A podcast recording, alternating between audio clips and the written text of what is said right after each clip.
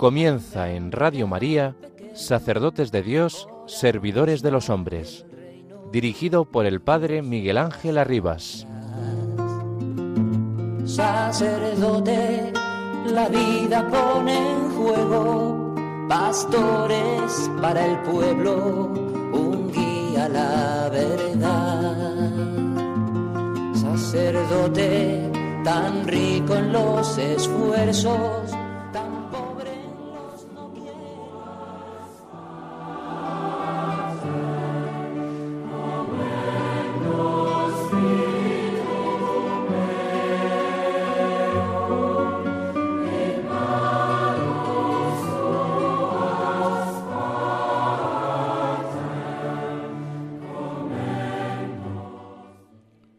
No porque Dios tuviera necesidad del hombre modeló Adán al principio, sino para tener a alguien en quien depositar sus beneficios.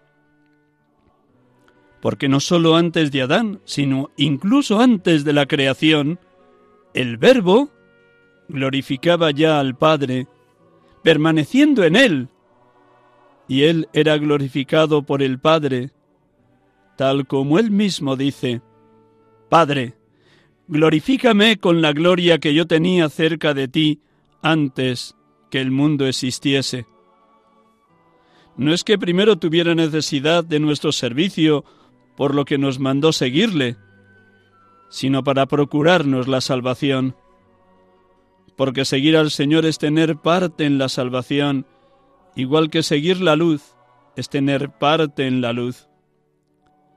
Si Dios pide el servicio de los hombres, es para poder conceder sus beneficios a los que perseveran en su servicio, porque es misericordioso.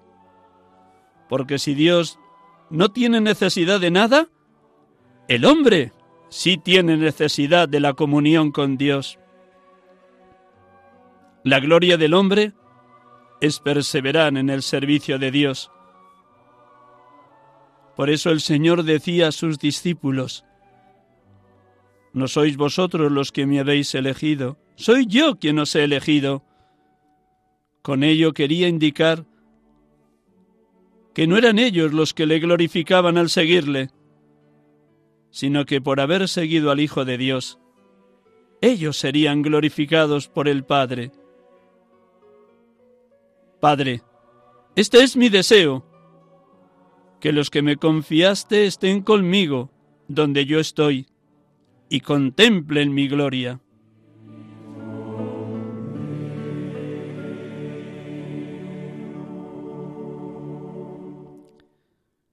De San Irineo, discípulo de San Policarpo, defensor de la ortodoxia frente a los gnósticos, muerto mártir en el año 200.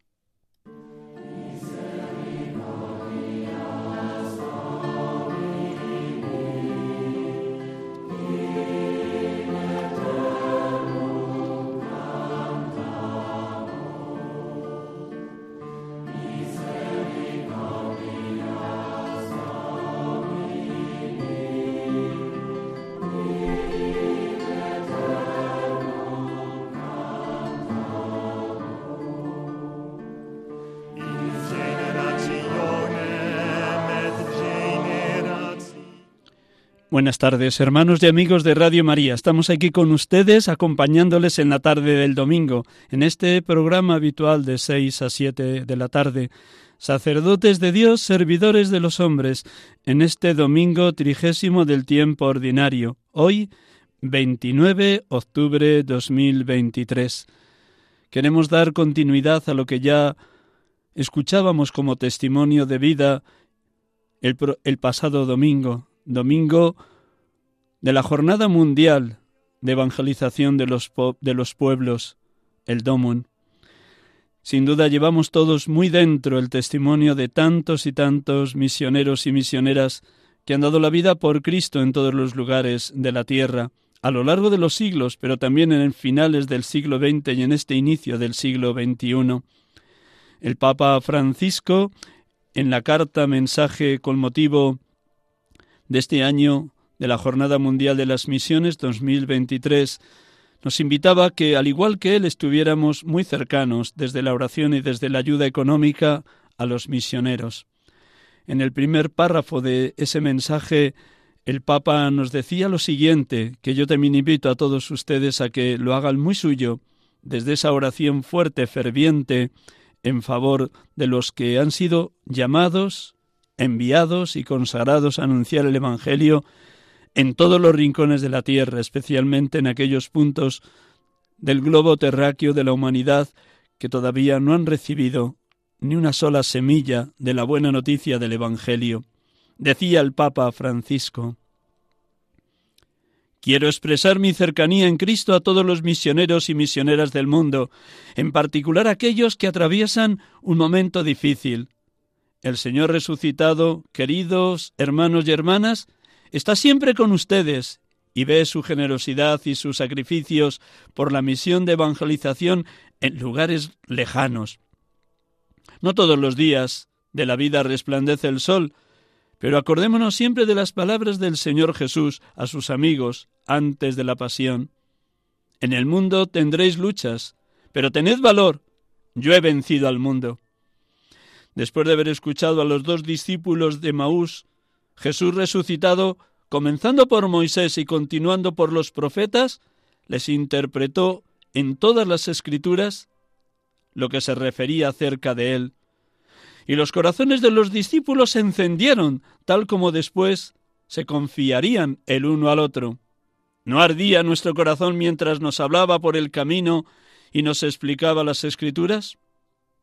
Jesús efectivamente es la palabra viviente, la única que puede abrasar, iluminar y transformar el corazón. De este modo comprendemos mejor la afirmación de San Jerónimo. Ignorar las escrituras es ignorar a Cristo. Si el Señor no nos introduce, es imposible comprender en profundidad las sagradas escrituras. Pero lo contrario también es cierto. Sin la escritura, los acontecimientos de la misión de Jesús y de su Iglesia en el mundo permanecen indescifrables. Por ello, el conocimiento de la Escritura es importante para la vida del cristiano y todavía más para el anuncio de Cristo y de su Evangelio. De lo contrario, ¿qué transmitiríamos a los demás sino nuestras propias ideas y proyectos? ¿Y el corazón frío sería capaz de encender el corazón de los demás? Dejémonos entonces acompañar siempre por el Señor resucitado, que nos explica el sentido de las Escrituras. Dejemos que Él encienda nuestro corazón, nos ilumine y nos transforme de modo que podamos anunciar al mundo su misterio de salvación con la fuerza y la sabiduría que vienen de su Espíritu.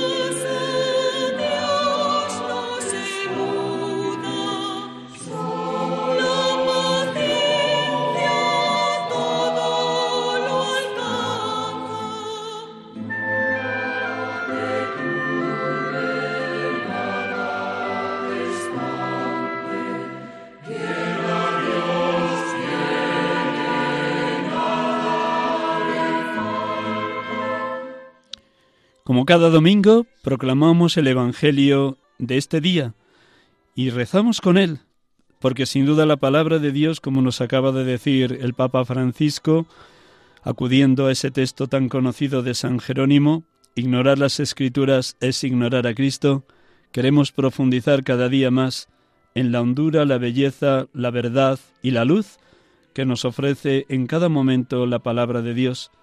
Es a través de la palabra de Dios como también el Señor nos va ayudando a discernir cada una de las decisiones que hemos de tomar en la vida. Y a cada paso, bien lo saben ustedes, nos toca elegir el bien o el mal, la verdad o la mentira, la luz o las tinieblas, los signos de vida o los signos de muerte, y no siempre es fácil acertar en aquello que es la voluntad divina. El Papa Francisco también en Gaudete Sultate insiste en la necesidad de pedir a diario al Espíritu Santo el don del discernimiento, para tener la luz necesaria de elegir siempre hasta en lo más pequeño la voluntad de Dios. Escuchemos también el Evangelio de hoy y oremos con él.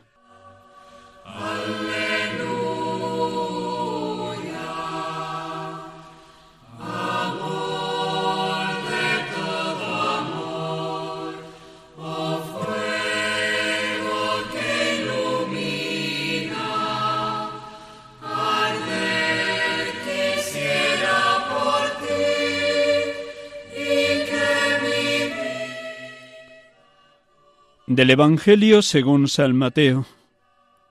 En aquel tiempo los fariseos, al oír que Jesús había hecho callar a los saduceos, se reunieron en un lugar y uno de ellos, un doctor de la ley, le preguntó para ponerlo a prueba, Maestro, ¿cuál es el mandamiento principal de la ley? Él les dijo, Amarás al Señor tu Dios con todo tu corazón, con toda tu alma, con toda tu mente. Este es el primero y el principal de los mandamientos. El segundo es semejante a él. Amarás a tu prójimo como a ti mismo. Estos dos mandamientos se sostienen toda la ley y los profetas.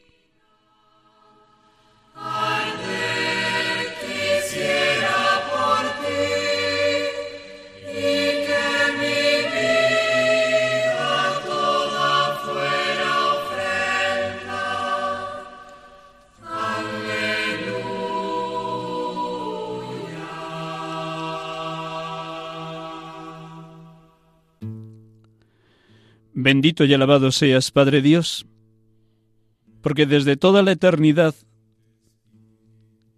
nos has tenido en tu mente, en tu corazón, en todo tu ser. Tú nos has amado primero, creándonos de la nada, redimiéndonos por la sangre de tu Hijo Jesucristo derramada en la cruz, resucitándolo de entre los muertos y abriéndonos las puertas del paraíso nos has amado enviando incesantemente en nosotros el Espíritu Santo, el Espíritu del amor, el Espíritu de la verdad, que actualiza para nosotros la buena noticia de la salvación. Ante tanto amor queremos vivir cada día actualizando también el primer mandamiento. Señor, quiero amarte con todo el corazón, con toda el alma, con todas las fuerzas. No permitas, oh Padre, que los afectos desordenados, las viejas pasiones, las tendencias pecaminosas nos separen de ti, que eres la única fuente de la vida y de la verdad. Aquel que nos ha dado lo que más amaba, su propio Hijo, como Salvador de todos los hombres. Gracias, Padre Dios, por seguir amándonos con toda verdad y con toda fuerza. Gracias, Padre Dios, porque sigues llamándonos a cada uno de los sacerdotes a vivir testimoniando que tú eres el único tesoro, la única perla preciosa, el único que llena, colma, penetra e inunda toda nuestra persona para saber dar gratis lo que de ti hemos recibido gratis, para ser testigos audaces y valientes del único que es sumo y eterno sacerdote, pastor del pueblo de Dios, y cabeza de su cuerpo místico, la Iglesia, tu Hijo Jesucristo. Ayúdanos a los sacerdotes en la hora presente, oh Padre, para minorar, para bajarnos, para humillarnos, de tal manera que tu Hijo Jesucristo sea el único que nos habita y nos posee, y podamos clamar como San Juan Bautista.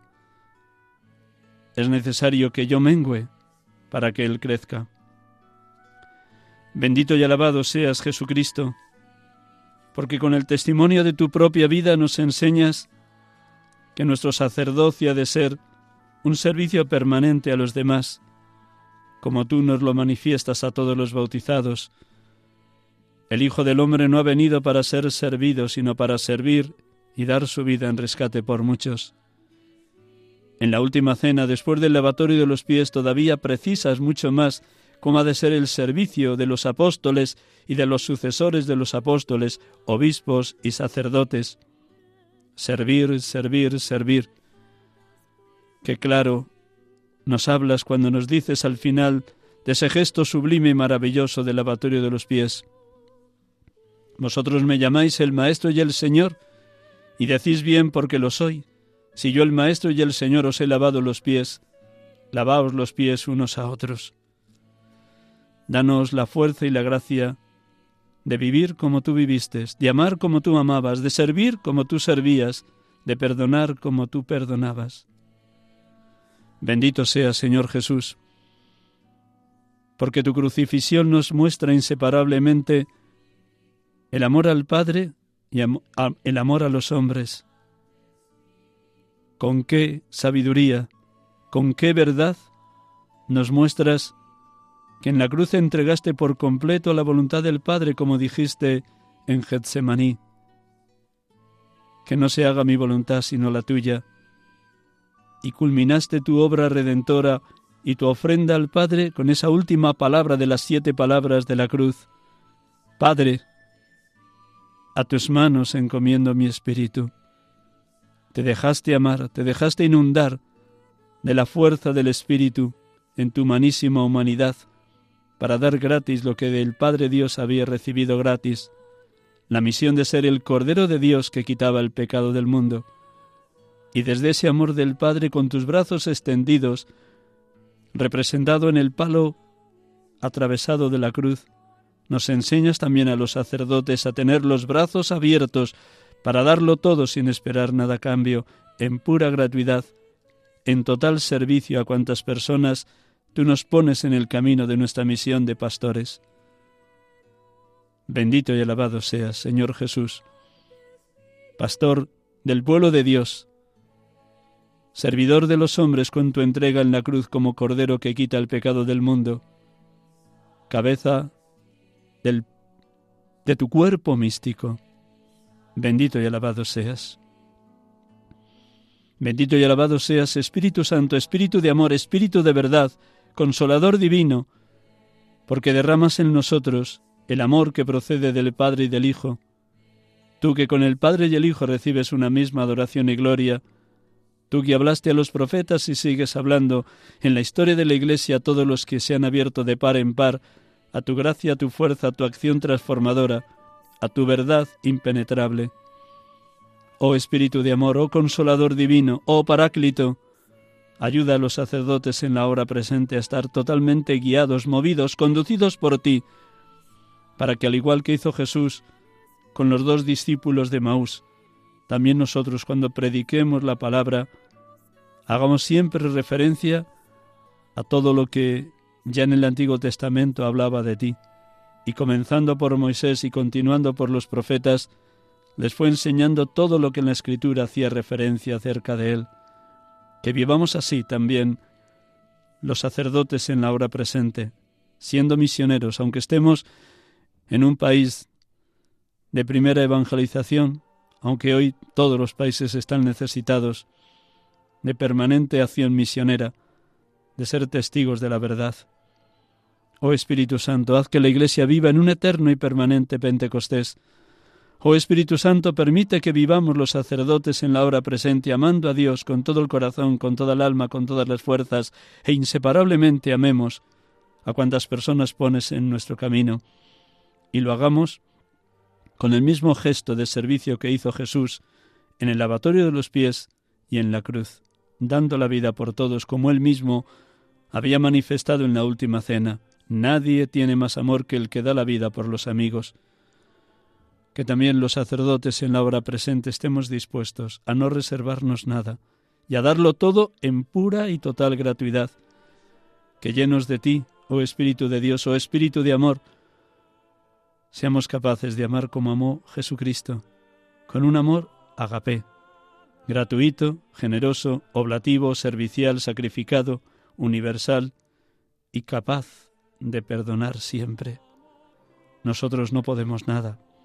Bien conoces nuestra fragilidad, nuestra debilidad, nuestra pobreza, nuestra inutilidad. Te necesitamos, Espíritu de Dios, Espíritu de amor. Necesitamos tus siete sagrados dones. El don de sabiduría y de entendimiento, el don de ciencia y de consejo, el don de fortaleza y de piedad, el don del santo temor de Dios. Tómanos posesión, invádenos por completo, Espíritu Santo para que vivamos pregonando lo que está encendido en nuestro corazón llegamos eco de esa verdad tan grande que nos enseña Jesucristo. De la abundancia del corazón habla la boca. Que sólo prediquemos lo que abunde como fuego divino, como llama de amor viva, en lo más íntimo de nuestra íntima intimidad. Ven, Espíritu Santo, ven y ayúdanos a vivir inseparablemente el amor a Dios y el amor al prójimo, en especial al hambriento, al sediento, al desnudo, al emigrante, al forastero, al encarcelado, al enfermo, al anciano, al niño maltratado, a cualquier persona. Que la Iglesia nos pida pastorear, que sepamos dar gratis lo que de ti, Espíritu de Amor, hemos recibido gratis. Bendito y alabado seas. Bendito y alabado seas, Padre, bendito y alabado seas, Hijo, bendito y alabado seas, Espíritu Santo, oh Santa Trinidad, oh Dios amor, oh perfectísima comunión de los tres, Padre, Hijo y Espíritu Santo. Hacednos totalmente morada vuestra. Adorado y bendito Dios.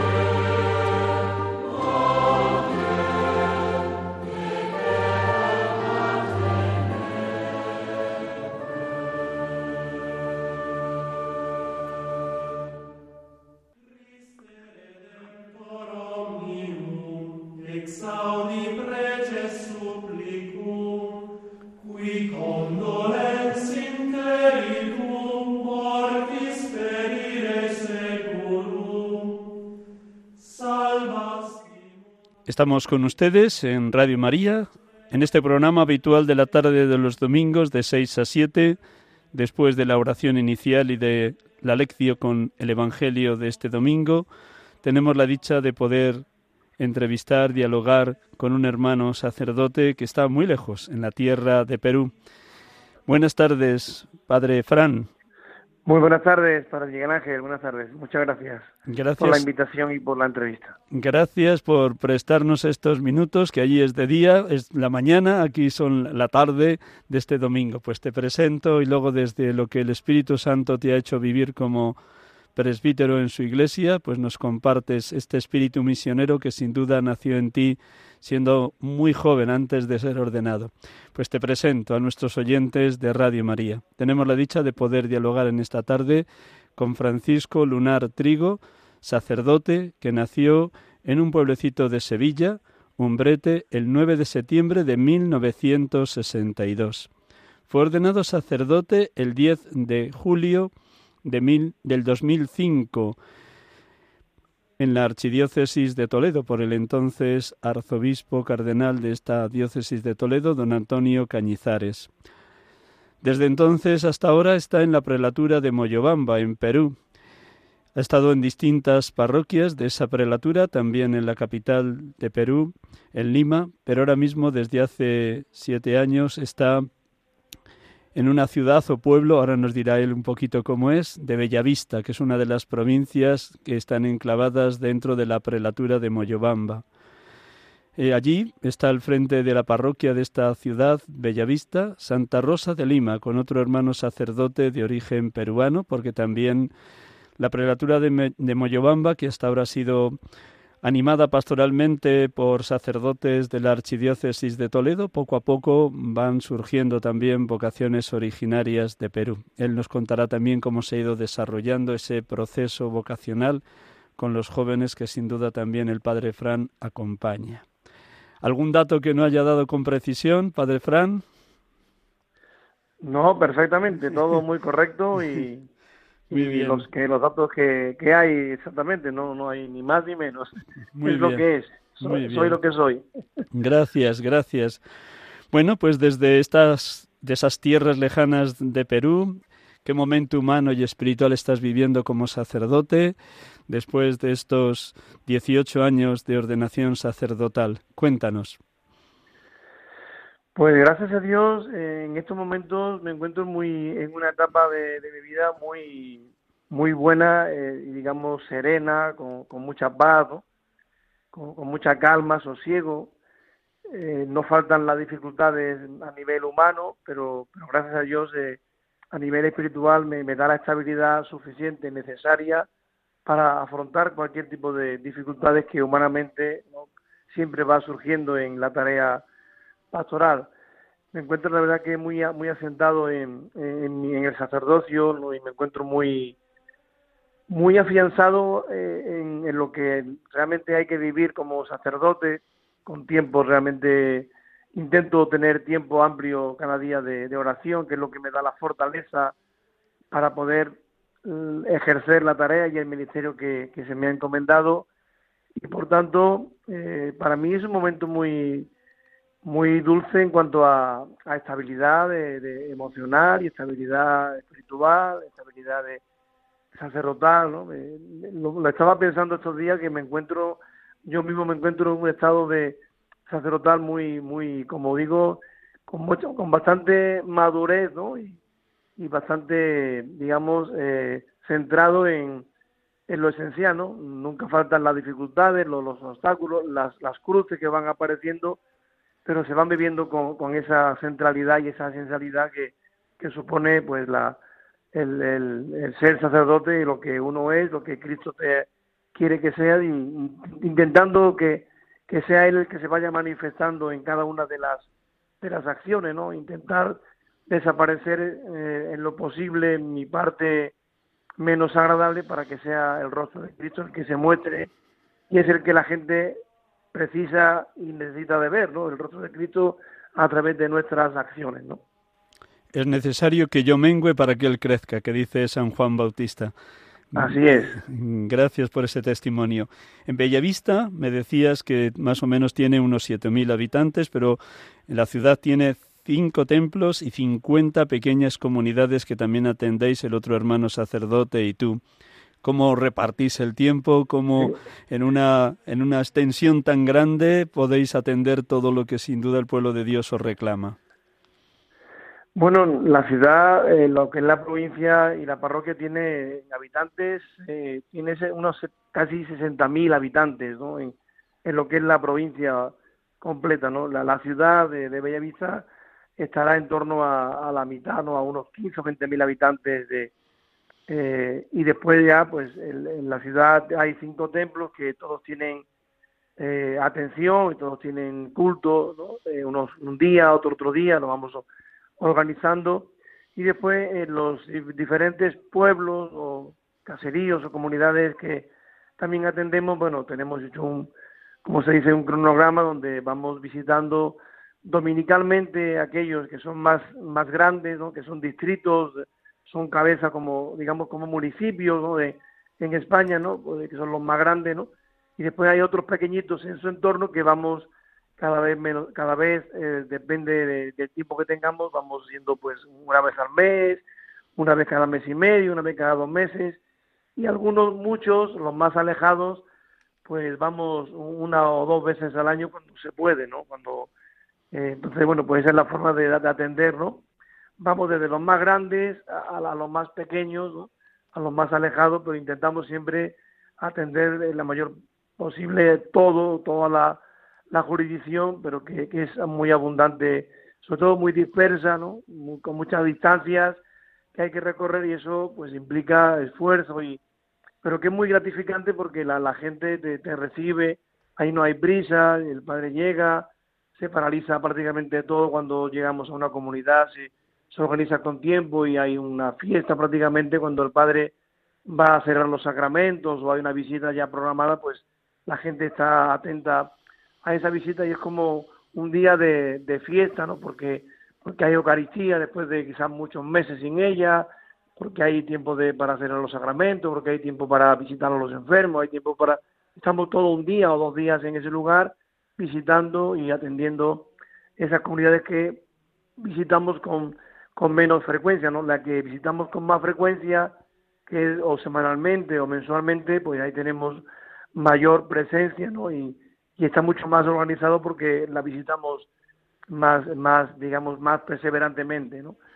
Pero bueno, esto es así porque las distancias y, y, la, y la, la geografía es tan inmensa que a veces, pues, no se puede abarcar como quisiéramos en una atención más, más, más continuada, ¿no? Que ahora sí, gracias a Dios, como va creciendo el número de sacerdotes que van saliendo del seminario nuestro de aquí de, de la apelatura, pues vamos pudiendo ya incluso eh, erigir nuevas parroquias eh, para mayor atención en, en, las en las comunidades y en los diversos lugares. Entonces ya se han ido creando nuevas parroquias gracias gracias a la a la, ordenación sacerdotal de, de, los que van saliendo de, de ese semillero del seminario que gracias a Dios muy poco a poco pero van surgiendo y vamos teniendo cada año cada dos años pues vamos teniendo ordenaciones aunque no son muchas pero siempre alguna va surgiendo. El domingo pasado celebrábamos la Jornada Mundial de Evangelización de los Pueblos o Jornada Mundial de Misiones o con el título Corazones fervientes, pies en camino, con un bellísimo mensaje del Santo Padre Francisco. ¿Qué te sugiere ese título y cómo lo has vivido en estos 18 años, que todos tus años de ministerio han sido ejercicios allí, lejos de España, en Perú? Corazones fervientes, pies en camino. Pues bueno, pues me sugiere justamente lo que lo que hacemos por la por la idiosincrasia y por la geografía. Realmente esos pies en camino, pues son los que hay que utilizar muchas veces para, para llegar a, esos lugares tan alejados, ¿no? O vamos en, en, o en caballo o en, o en bote por el río o donde llegamos con el carro, pero pero muchas veces pues hay que utilizar eh, los pies más veces de las que creemos para llegar a, comunidades que solamente se puede acceder pues a través de, caminando varias horas o, subido en un caballo que te pueden acercar los animadores y corazón ardiente porque si no tienes un corazón ardiente de, deseo de, anunciar a Cristo, deseo de, de hacerle presente, ¿no?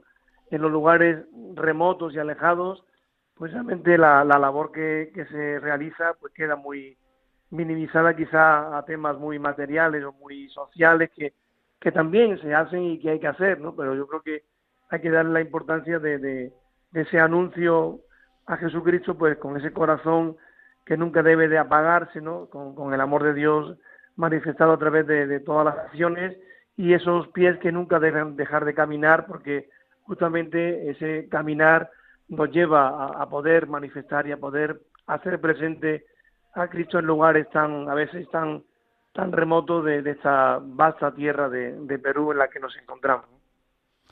Si las matemáticas no me fallan, eh, te ordenaste con, con 42 años a punto de, orden, de, de cumplir 43.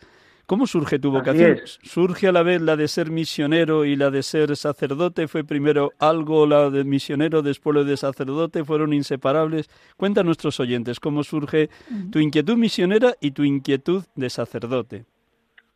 Bueno, es que prácticamente surgen las dos eh, como unidas, ¿no? Eh, porque después de un cursillo de, de cristiandad, me, me proponen la la idea y que yo tenía siempre en el corazón el deseo de, de, la misión en algún lugar donde pudiera servir un tiempo. Y surgió a través de unos compañeros, jóvenes en, Sevilla y en Madrid, a través del movimiento de cursillo de cristiandad, hacer una misión en, en los meses de, julio y de agosto de, de ese año del año 98, justamente después de, de, mi, de mi retiro cursillo de cristiandad, y ahí pues, me voy a esa misión que fuera que era en República Dominicana y ahí en esa tarea misionera laical ¿no? porque todavía en la que entonces no no había planteamientos ya en la misión bueno quizás voy después del cursillo quizás me surge ya la inquietud vocacional y la misión eh, el estar en la misión dos meses con los compañeros que nos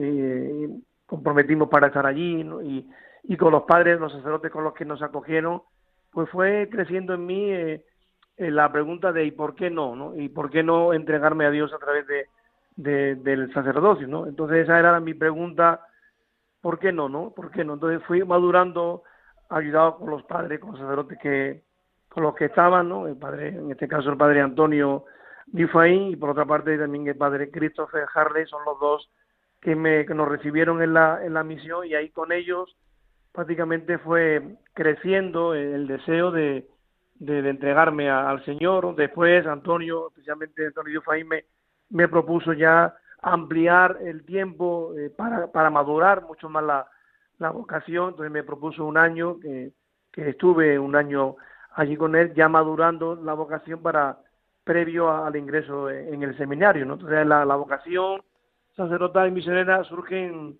surgen paralelamente en, esa misión que realizamos en aquel 98 con jóvenes de Madrid y de, y de Sevilla, pues allí con, en República Dominicana, en, la parroquia de, que tenían atendida tanto el padre Antonio de Ufaín como el padre Christopher Harley. Cuenta a nuestros oyentes ¿Qué es esto de una prelatura que todavía no es diócesis, ni siquiera vicariato apostólico? ¿Cómo está constituida tanto geográficamente como socialmente, como el número de sacerdotes? El, obispo de esta prelatura es un, sacerdote originario de la archidiócesis de Toledo. Creo que soy bastantes también los sacerdotes españoles todavía, aunque ya va viendo sus vocaciones de hermanos de Perú. Así, en dos palabritas, ¿qué es esto de la prelatura y la geografía física y sociológica? Bien, pues la prelatura es una zona bastante, bueno, lo, que es la jurisdicción es muy amplia porque eh, es toda una región de, aquí de la zona norte de selva de preselva de, Perú, lo que le llaman ceja de selva, ¿no? Que todavía hay montañas verdes, ¿no? Entonces es una zona de, digamos, como preámbulo de, de la selva y es una región que tiene 10 provincias y justamente esas 10 provincias, bueno, menos una, eh, o nueve provincias son las que componen la, la prelatura de, de Moyobamba, esa es la jurisdicción a nivel físico, ¿no? 10, nueve provincias, con esa última décima que está más alejada y que la asume otra diócesis que la atiende ya con un acuerdo que se llegó con otros obispos de, de la zona anteriormente, ¿no? A, obispos anteriores a, al que ahora se encuentra aquí, el Monseñor Rafael Escudero, que es el que el actual obispo, justamente que es eh, de Toledo, que lo nombraron para, para esta jurisdicción. Y esa es la, un poco la, el territorio, ¿no? Pues es dentro de esa región, en vez de, pero no toda, menos una provincia, pues son nueve las que componen la. Y es prelatura porque todavía no tiene la, la entidad suficiente, sobre todo no, no tiene el, el, número de sacerdotes suficientes, ni, ni, ni el apoyo económico o la, la, autosuficiencia económica suficiente como para convertirse en, diócesis. Son dos detalles que, que son importantes a la hora de nombrar diócesis a, una jurisdicción que o que es vicariato, que es todavía inferior, que depende de la Santa Sede, de Propaganda Fidei, y una prelatura que, que aún que es un escalón mayor que, el vicariato, pero aún no tiene la dependencia o la independencia suficiente o de clero, ¿no? El clero, el clero autóctono, el clero diocesano, pues llegará a unos a unos 20 sacerdotes. De los 50 que estamos en la prelatura, pues 20 son, son incardinados, el resto pues somos de congregaciones diversas, de fraternidades diversas, nosotros de, Toledo, que estamos unos ocho o diez ahora, y otros dos sacerdotes de, de, de Córdoba que están atendiendo otra parroquia cerca de la que yo, de la que yo estoy, y algunos sacerdotes que, que, que provienen de, de, Polonia, que también están asumiendo otras parroquias, con lo cual de, de los 50 sacerdotes que tenemos o que estamos presentes, pues todavía no llegan ni a la mitad, que justamente es la, la, la cantidad que debe tener una, una jurisdicción para poder pensar en, ser diócesis, ¿no? al menos la mitad de los sacerdotes que sean propios, ¿no? que, sean, que estén incardinados, y todavía eso aquí no se consigue, ¿no? estamos ahí todavía con una deficiencia de, quizás de, de 15 sacerdotes o 20 para que llegue a la mitad ¿no? de, de, que sean propios, que sean autóctonos, que sean incardinados. Bueno, yo creo que Dios quiere, Dios quiera que poco a poco se vaya, se vaya equilibrando, ¿no? Y se vaya pudiendo ya dar, porque bueno, la, la, autosuficiencia económica poco a poco se va consiguiendo, pero el tema de, de la atención pastoral con sacerdotes propios, pues todavía esa esa parte importante de para que pueda pasar a ser diócesis, pues todavía faltará un poquito de tiempo en, poderse conseguir al menos que la mitad ¿no? de, sacerdotes que, que, estamos aquí pues sean propios, sean incardinados. 18 años en Perú, todo tu itinerario de presbítero. ¿Qué te ha regalado Dios a través de la gente sencilla y humilde de esas tierras de Moyobamba si cogemos toda la prelatura, pero en concreto de Bellavista en estos siete años que llevas ahí? Pues algo, algo que me ha regalado eh, Perú ¿no? y las parroquias en las que he estado en Lima cinco años, después ya me propusieron mi obispo de Toledo apoyar Moyobamba y aquí estoy desde hace 13 años en la prelatura, cinco años en una parroquia anterior y ahora pues siete aquí en, en Bellavista pues lo que me ha, a mí lo que más me llamó la atención y lo que más me, ha fortalecido es que la gente en general me ha ayudado a, amar mi sacerdocio y a querer como sacerdote lo que soy, ¿no? Es, una de las cosas que más me han impresionado porque la gente, la gente valora eh, eh, lo sagrado, ¿no? Aquí la gente valora mucho lo sagrado, entonces lo sagrado de Dios, es decir, el, hombre de Dios, sacerdote, pues la gente le tiene una, una gran reverencia, y, lo, y, lo, y lo valora de forma que, que, ven en él a, ese hombre de Dios que necesita eh, el pueblo de Dios para seguir adelante y caminando, ¿no? Por eso es muy, hay que tener mucha responsabilidad y mucha serenidad y mucha calma, ¿no? Y, responsabilidad y compromiso para que realmente seamos, eh, hagamos presente a, a, Jesucristo, ¿no? Realmente en nuestras acciones, porque ellos es lo que esperan, ¿no? Y es lo que ven en el sacerdote, ¿no? Un hombre de Dios. Entonces, a mí eso es lo que más me ha ayudado en este tiempo, que la gente valora al sacerdote lo, lo que es, quién es, con debilidades, con deficiencias, con pecados, por supuesto, ¿no? Pero valoran ese, ese hombre de Dios y que, le, y que haga presente a Dios. Ellos no quieren otra cosa, ¿no? A veces nos preocupa mucho el tema social, que sí, que hay que hacerlo, pero ellos quieren ver al hombre de Dios en el sacerdote que les lleve a Dios, que les encamine hacia Él, que les confiese, que les sirve la Eucaristía, que, les eh, dé la unción de los enfermos, que les atienda en la hora de la, muerte. Eso es lo que la gente quiere y es lo que la gente busca en el sacerdote, ¿no? A veces tenemos una idea falsa de, que la gente está más por la labor social, por porque le den cosas que también cuando hay necesidad hay que hacerlo y se hace, ¿no? Pero la gente sabe muy muy bien quién es un sacerdote y lo que busca es esa presencia de Dios que realmente le va a llevar a encaminar su vida hacia Dios, que es realmente a fin de cuentas lo que tenemos que intentar hacer con, nuestra vida sacerdotal, que es para eso, ¿no? Dios nos ha elegido de forma eh, misericordiosa para, hacerle presente y yo creo que haciendo otra cosa distinta a lo que tenemos que hacer, pues yo creo que estamos defraudando a la gente y estamos defraudando a Dios porque no hacemos lo que realmente tenemos que hacer. En una prelatura tan extensa con nueve provincias, la prelatura de Moyobamba y 50 sacerdotes, ya 20 de ellos afortunadamente originarios de Perú, me imagino que Monseñor Rafael cuida mucho la convivencia, la unidad, el diálogo de todo el presbiterio diocesano. ¿Cómo es esa atención con unas distancias tan grandes? Y tú personalmente, con el hermano que estás ahí en Bellavista, ¿cómo cuidáis la fraternidad sacerdotal? Pues gracias a Dios aquí se ha conseguido eh, esa fraternidad y esa atención personal, espiritual de, de, apoyarnos. Tenemos, como las distancias son muchas, como bien, bien has dicho, pues tenemos una, un miércoles al mes, el segundo miércoles al mes tenemos retiro todo el día, ¿no? de la mañana hasta la tarde con la reunión pastoral y con tiempo de oración, tiempo de formación, tiempo de poder confesarnos, tiempo de poder dialogar entre nosotros y apoyarnos espiritualmente. Entonces, una vez al mes tenemos un encuentro al que también asiste el obispo, ¿no? El obispo asiste a todos los retiros de todos los sacerdotes, todos los meses el obispo es el primero que está presente en el retiro con su sacerdote. Entonces esa es la forma que tenemos de, de fortalecer la fraternidad y también de fortalecer nuestro espíritu. Y después, los que vivimos de dos en dos, que en la mayoría de las parroquias o en muchas de ellas, la, casi la mayoría, estamos de mínimo de dos, ¿no?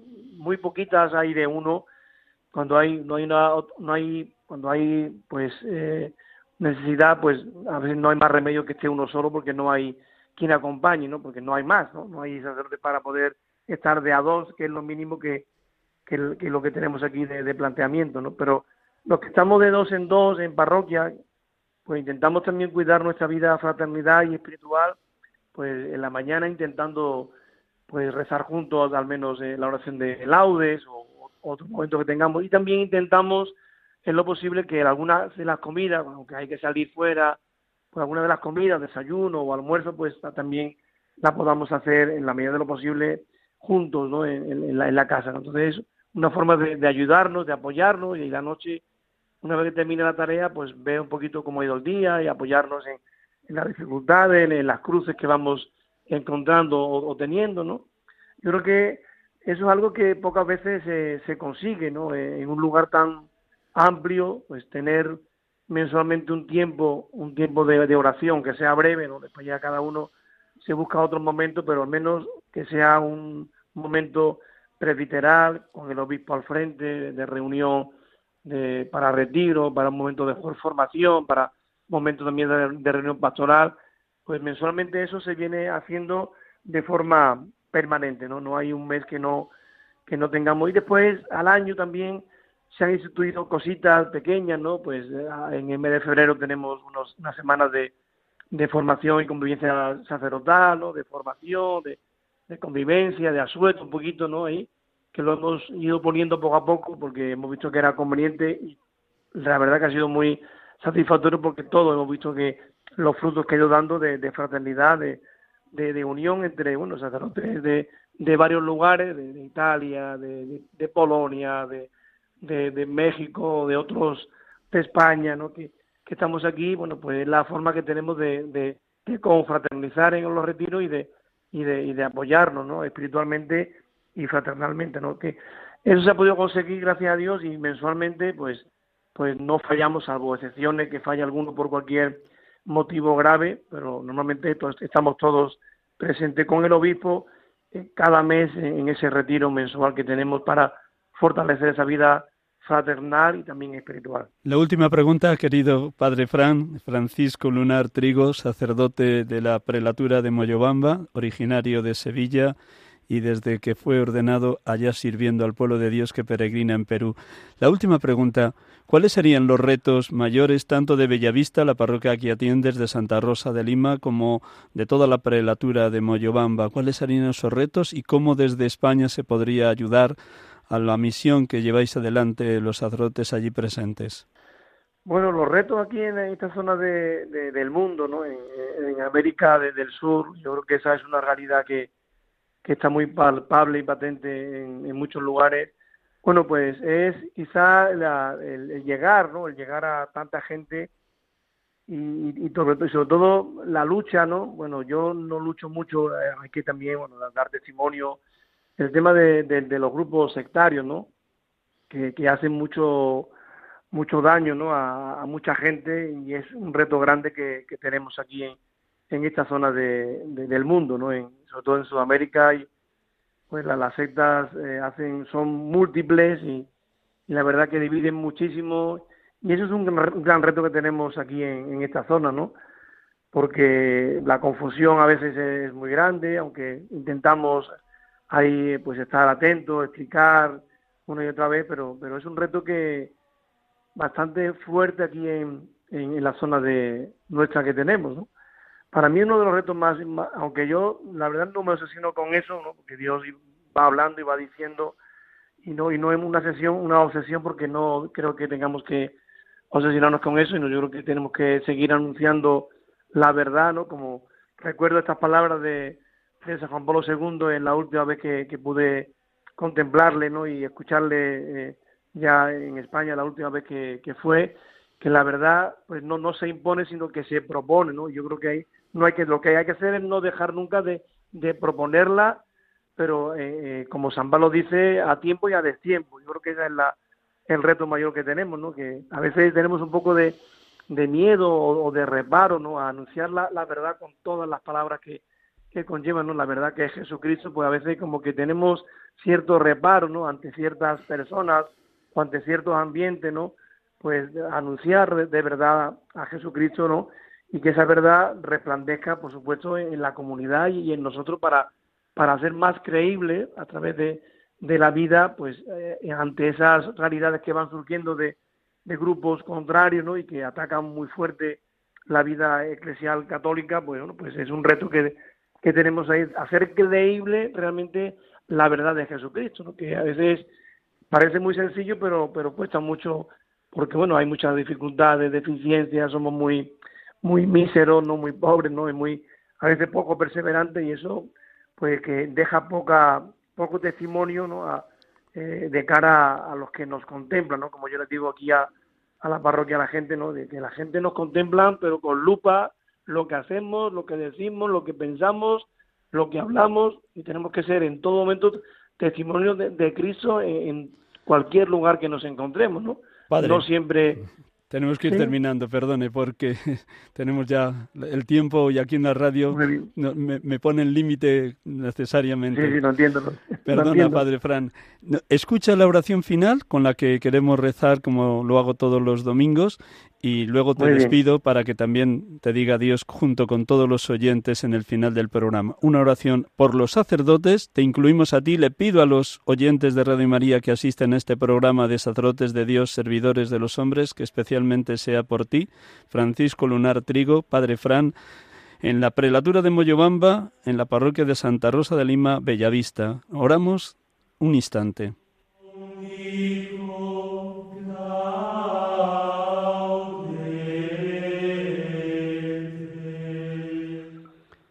Dios Todopoderoso y Eterno, por los méritos de Jesucristo tu Hijo, y por tu amor hacia Él, ten piedad de los sacerdotes de la Santa Iglesia, a pesar de su dignísima y sublime realidad, son frágiles y semejantes a los demás.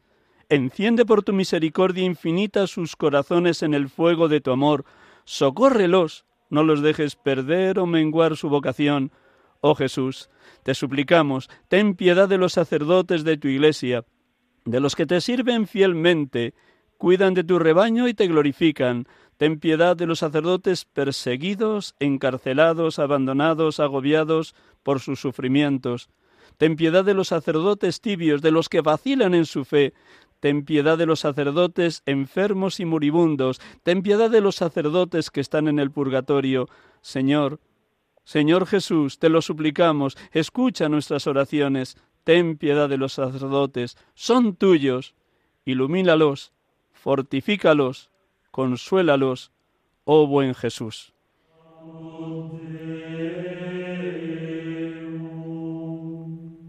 Padre Francisco, muchísimas gracias, un millón de gracias por tu testimonio Voy a pedir a todos los oyentes que recen por todos los sacerdotes de esa prelatura de Moyobamba, en Perú. Gracias, muchas gracias.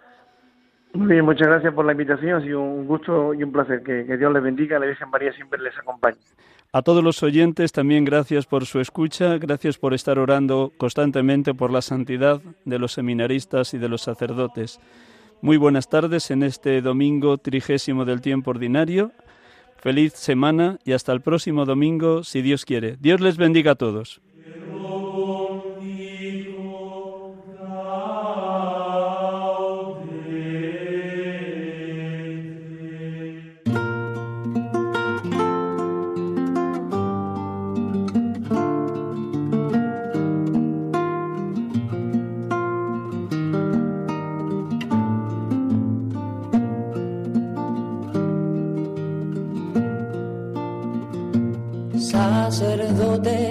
Acaban de escuchar el programa Sacerdotes de Dios, Servidores de los Hombres, dirigido por el Padre Miguel Ángel Arribas. Sacerdote, la vida pone en juego, pastores para el pueblo, un guía a la verdad. Sacerdote, tan rico en los esfuerzos, tan pobre en los no quiero, pues quiere siempre ahora.